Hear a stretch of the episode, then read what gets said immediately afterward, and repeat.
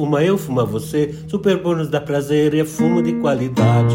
Tinha um velhinho que já tinha 80 anos, continuava fumando pra voltar à mocidade. Super bom, deixa você forte e rosado, é fumo classificado, melhor que ele não tem.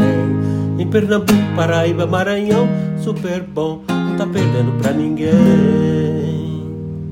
Olá pessoal, eu sou o Jair Galvão, todo mundo bem-vindo ao podcast Quem Lê, Quem Escreve. Este é o quinto episódio e daqui a pouco eu vou explicar por que, eu comecei tocando essa música maluca, desconhecida de todo mundo, né? Que música é essa? Falando de fumo, super bom, em tempos em que não é mais permitido fumar em público, né? Em lugares públicos, em lugares fechados, né? Tem muita gente que fuma muita coisa, muitos produtos, inclusive, né?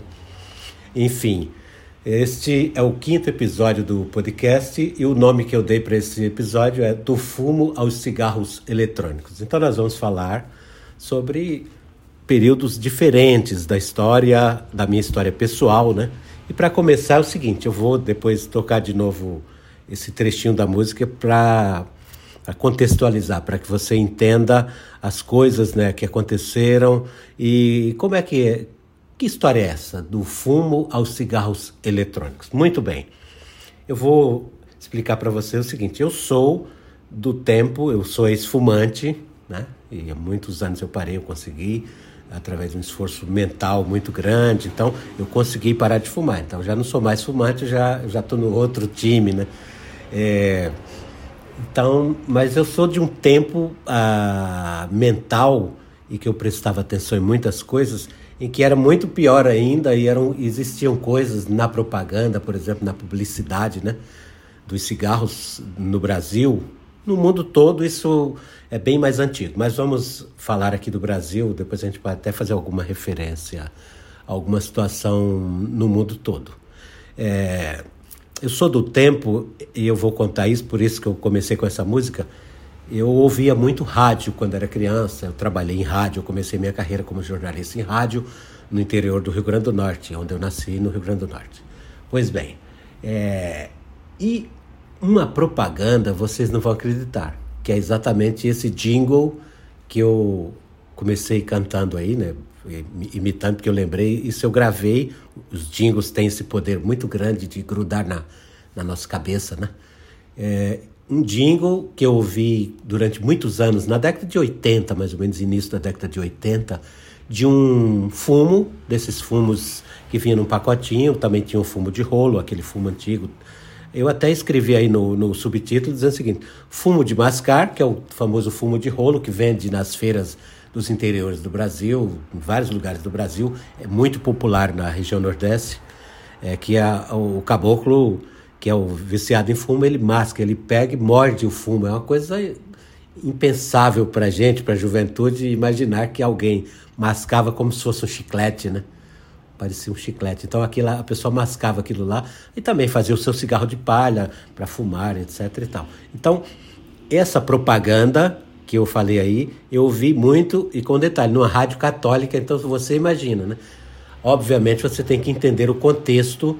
Era um período em que não havia legislação brasileira que proibisse esse tipo de propaganda. Portanto, você podia fazer propaganda de tudo que era de cigarro era muito comum e eu me lembro ainda também na infância é, a televisão, por exemplo, os principais comerciais, os comerciais mais bonitos eram comerciais de cigarro e o apelo era muito grande. Os, os, artistas da televisão vinha desde Hollywood, né? E o principal, os dois principais, digamos assim, comerciais que existiam na televisão, no rádio, no jornal e na revista da época, dos anos 70, que eu me lembro muito bem, 70, 80 até aí, é, eram dois cigarros, duas marcas de cigarro, o, era Continental, aí ele tinha até um slogan, Preferência Nacional e o outro que era Hollywood, o sucesso.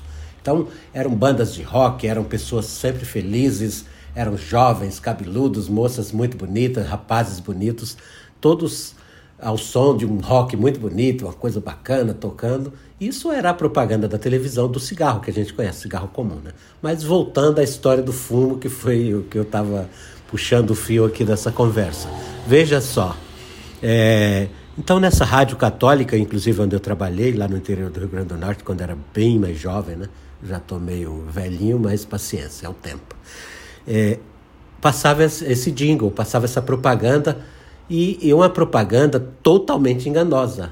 Era permitida na época, como eu falei. O Brasil só teve legislação proibindo a publicidade, é, inclusive o, uso do cigarro, né? fumar em, em áreas fechadas, em, em, ambientes públicos fechados e tal. Está cada vez mais restritiva essa propaganda no mundo inteiro. Então essa proibição ela só veio é, no final da década de 90, de 1997, por aí, com uma lei federal, e depois isso se tornou um hábito, e isso mudou muito, porque, obviamente, o mundo todo já sabia, foi uma briga muito grande contra a poderosíssima indústria do tabaco no mundo inteiro para conseguir o mundo dobrar e mostrar né, que havia uma grande quantidade de mortes, uma morte, um grande número de mortes no mundo inteiro em decorrência do cigarro e que a principal, o, a principal, o principal mecanismo, a principal substância do cigarro, que é a nicotina, né, que contém no cigarro,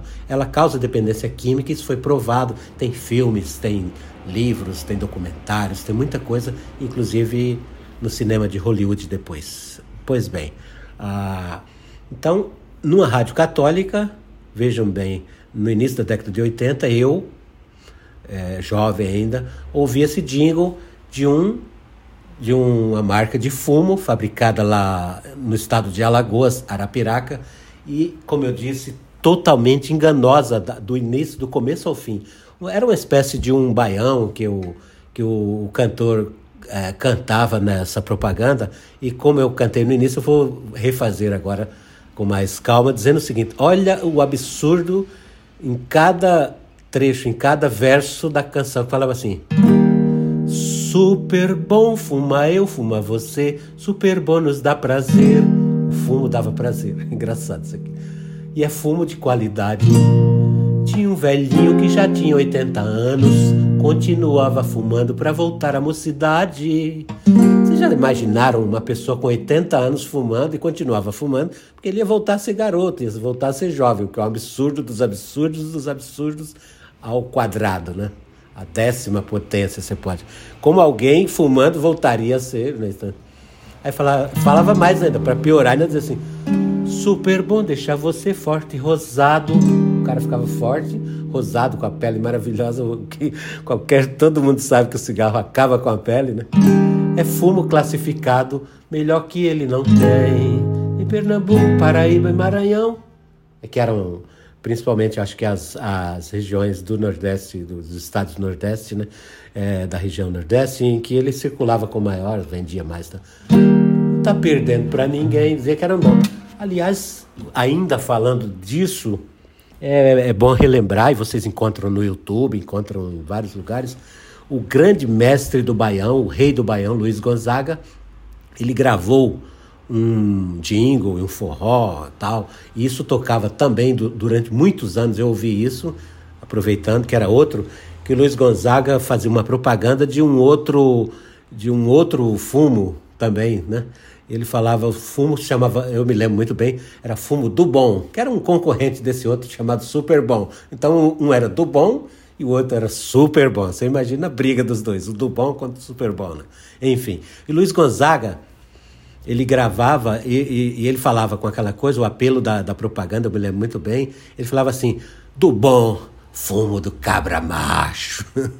Ou seja, o apelo, né, aquela tradição, aquela história do cabra macho nordestino. O cara tinha que fumar o fumo do bom, tinha que mascar o fumo do bom na propaganda do Luiz Gonzaga. Né? Tinha música, eles chegaram a, a fazer propaganda usando, por exemplo um, uma, uma série da Rede Globo muito famosa, que era o Bem Amado, em que o, um personagem lá comprava fumo de outra marca, bem ruim. Aí o, o prefeito de Sucupira falava: Você é um desgraçado, rapaz, você comprou esse negócio aí? Ai, coronel, que era o, o, o prefeito do Rico Paraguaçu, e o Dirceu Borboleta, que era o assistente dele lá, o, né, o, o faz-tudo dele. Ah, eu comprei esse fumo aqui. Você tá besta, cabra. Cê... Tá- aí apareceu o Luiz Gonçalves dizendo: você tem que comprar do bom fumo do cabra macho.